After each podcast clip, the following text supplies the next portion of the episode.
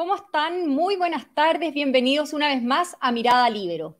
La, la, acusación constitucional en contra del ministro de Desarrollo Social y Familia, Giorgio Jackson, fue rechazada por la Cámara Baja.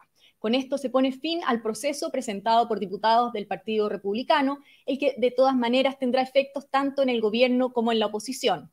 Para conversar de eso y analizar los alcances de esta acusación fallida, estamos hoy con Max Colodro, sociólogo, doctor en filosofía y analista político. Max, ¿cómo estás? Bienvenido. Hola Pilla, buenas tardes. Saludos a los amigos y amigas de El Libero. Muy bien, pues muchas gracias por habernos atendido en este programa. Max, ha sido una mañana bastante intensa eh, en la Cámara de Diputados. Partamos por lo más general. ¿Cómo viste la jornada y qué significa en lo inmediato eh, la decisión que tomó la Cámara de Diputados?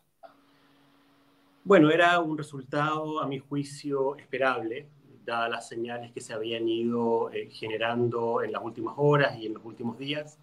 Eh, yo creo que eh, efectivamente esta acusación constitucional tenía pocas posibilidades de prosperar.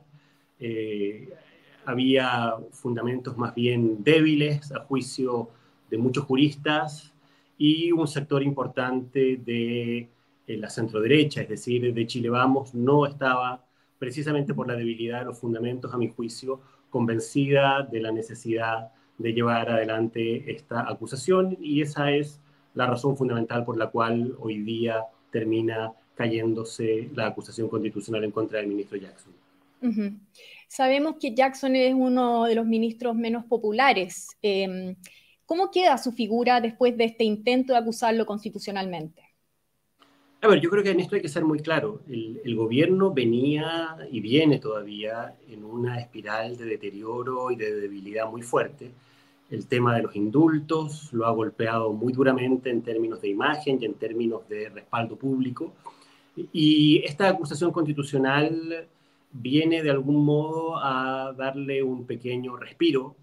Eh, es casi un regalo de, comienzos de año que la oposición le, da al gobierno eh, en, en, una de sus figuras más emblemáticas, más simbólicas, una de las personas, de las personas más cercanas al, al presidente de la República. Yo creo que la, lamentablemente para la oposición eh, eh, el diseño de esta acusación constitucional presentada por el Partido Republicano eh, estuvo mal planteado en su origen. En, en, general estas acusaciones se trabajan previamente, se conversa con los distintos actores, se evalúa la viabilidad, las posibilidades reales que tiene de prosperar. Yo creo que ese es un trabajo que el eh, Partido Republicano no hizo, lanzó simplemente la acusación constitucional tratando de forzar un escenario, tratando de obligar de alguna manera a la centroderecha, a Chile Vamos y a otros sectores, a la democracia cristiana, a sectores que han sido críticos del gobierno, a, sumarse a esta acusación, pero efectivamente, dada, a mi juicio, dados los, débiles fundamentos que tenía, eh, e, eso terminó por no ser suficiente como para poder eh, hacer que esta acusación prosperara. Pero por lo tanto, entonces, ¿la figura del ministro queda debilitada o queda reforzada después de, lo que ocurrió hoy?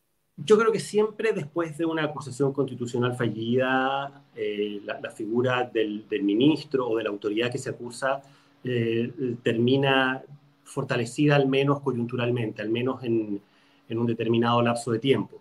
el ministro Jackson viene arrastrando eh, problemas muy serios de gestión desde antes de, de asumir eh, la cartera de, de, desarrollo social, pero el hecho concreto es que eh, esto le da un respiro, esto va a generar tensiones y controversias fuertes al interior de la oposición entre republicanos y el resto de la centro derecha y por lo tanto el gobierno va a poder a raíz de eso tener un momento de, de alivio en, lo que ha sido la arremetida tan fuerte de la oposición en el tema de los indultos. Bueno, de hecho vimos a muchos ministros desplegados acompañando al ministro Jackson en el Congreso. Eh, ¿Qué importancia o qué significado, tú lo mencionabas un poco al principio, eh, tiene Giorgio Jackson para el gobierno y para el presidente? Giorgio, Jackson sin duda es una de las figuras más simbólicas, más cercanas al presidente. Es de los pocos que van quedando eh, en, su entorno cercano, eh, que, representan lo que fue el movimiento estudiantil junto a Camila Vallejos probablemente, pero después de la salida del gabinete de la ahora exministra Siches, de la caída del jefe de gabinete, hace dos semanas atrás del jefe de gabinete del presidente de la República. Eh, yo creo que efectivamente Jackson es una figura muy simbólica.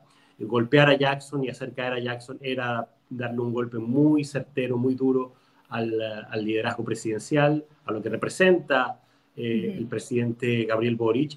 Y en esto, claro, había que ser muy, muy rigurosos, había que ser muy ordenados, tener los votos, eh, trabajar los votos previamente, a mi juicio, eh, para que esta iniciativa no terminara siendo al final un regalo, una ayuda y un alivio para el gobierno, que es lo que termina siendo finalmente. Claro, es un triunfo también de la ministra Sexpress, Analia Uriarte, quizás, que había también experimentado algunas derrotas en las semanas previas. Yo creo que sí, yo creo que es la ministra encargada de las relaciones con el Congreso y por lo tanto los votos en alguna medida dependen del trabajo que ella hizo o que ella hace. Por lo tanto, también es una señal que mantiene o refuerza el posicionamiento de la ministra Uriarte al interior del Congreso. Ahora, independiente del fracaso de esta acusación, igual queda la sensación de un daño al gobierno en su conjunto. Em, además, podríamos decir que hay algún desgaste quizás del gabinete. Eh, ¿Puede esto precipitar algún cambio en el equipo ministerial quizás en un mes o, más pronto? ¿Cómo, lo ves tú? Yo creo que el gabinete y el gobierno vienen en una espiral, como te decía al comienzo, de mucho deterioro eh, uno de los golpes más, más decisivos en eso fue precisamente el tema de los indultos. Yo no creo que esta acusación fallida eh, debilite todavía más al gobierno. Yo creo que el gobierno tiene problemas estructurales de gestión política. Eh, el presidente ha cometido errores muy serios, las famosas desprolijidades, los argumentos que dio para justificar y para defender sus indultos fueron argumentos que generaron mucho rechazo en la opinión pública. Entonces yo creo que la acusación en ese sentido no agrega nada nuevo, sino que al contrario, le da, como te digo, un respiro lamentablemente para la oposición en este caso. Eh, la oposición viene a, eh, a, ayudar al gobierno probablemente a desviar la atención de lo que han sido también el tema de los, propios indultos con eh, esta acusación constitucional fallida. Y por último, para terminar de hablar del, gobierno o la coalición eh, gobernante, es cierto que, eh, bueno, hubo eh, una votación alineada de alguna manera, sin embargo, aún no se definen en relación con otro proceso que viene, que es la elección de constituyentes. ¿Cómo ves que esto puede afectar el debate que, viene en ese, en ese tema? Yo lo que, lo que constato es que aquí la lógica de las dos almas, que se ha hablado mucho, en el mundo del oficialismo del gobierno. Eh, Apruebo dignidad y socialismo democrático por, por, una parte. Yo creo que también eh, se replica, y lo confirmamos el día de hoy en esta acusación constitucional fallida, en el mundo de la oposición. Es decir, yo creo que esta, esta acusación constitucional que se cae finalmente va a ahondar y va a profundizar las diferencias entre el Partido Republicano y Chile Vamos. Creo que después de este resultado va a ser todavía más difícil, más cuesta arriba la posibilidad de que haya una lista unitaria del mundo de la derecha y de la centro derecha. Eh, entonces, yo creo que vamos a enfrentar un escenario en la elección de los, de los consejeros constitucionales, como se los llama ahora, donde vamos a tener tanto al oficialismo como a la oposición divididos en dos almas. ¿Y eso qué, qué efectos va a tener?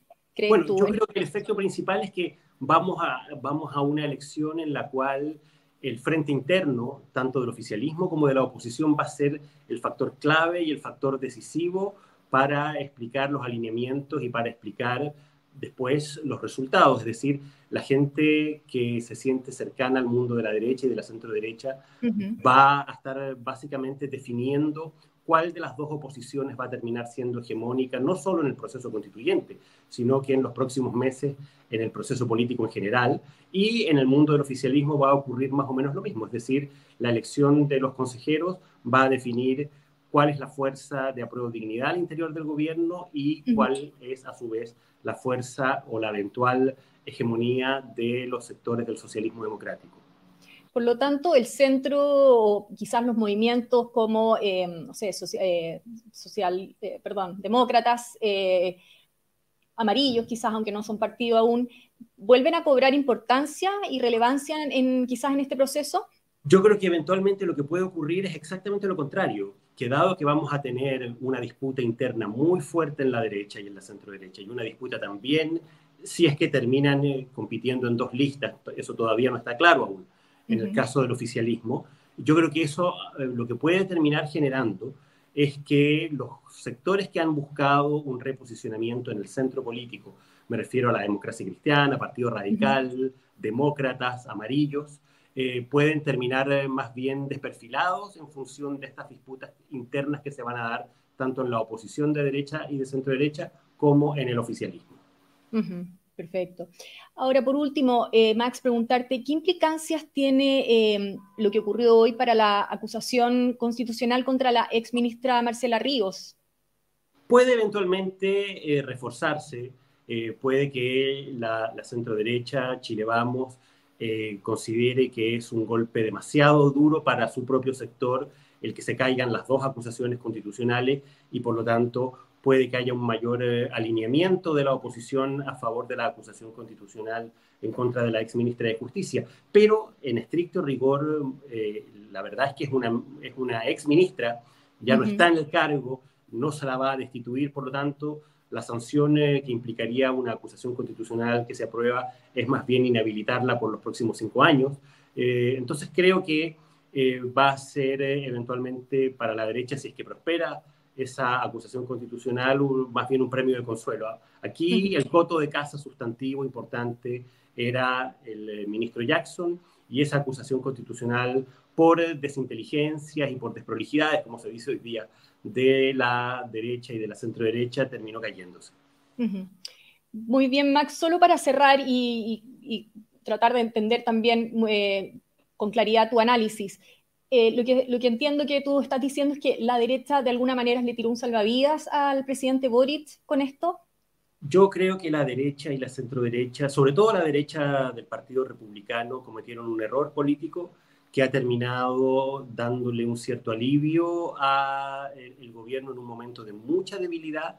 Creo que esta acusación constitucional fue desprolija, eh, tenía fundamentos débiles, lo dijeron muchos juristas, incluso de derecha, entonces creo que el Partido Republicano se precipitó, puso un escenario, intentó forzar un escenario que al final terminó siendo contraproducente para las eh, perspectivas políticas del mundo opositor. Perfecto.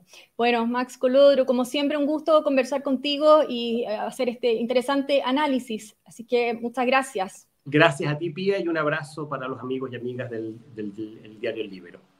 Muy bien, yo también me despido agradeciendo, por supuesto, su sintonía, eh, sobre todo de quienes eh, pertenecen a la red Libero y que hacen eh, posible este programa. Que estén muy bien, nos volvemos a encontrar en cualquier minuto con más Mirada Libero.